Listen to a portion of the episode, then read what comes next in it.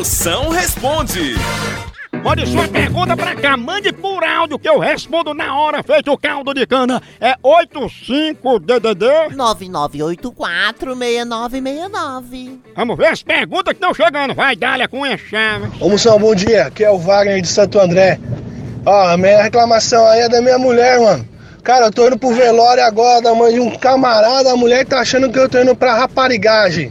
Vê se pode um negócio desse. É porque ele tá tão triste, né? Tá indo pelo velório, a gente nota a tristeza na fala dele, né? É. Mago, essa tua mulher é mais desconfiada que motorista de carro forte. Também, tu foi inventar pra ela que foi pro enterro de um anão. Tu sabe que anão não morre, mano.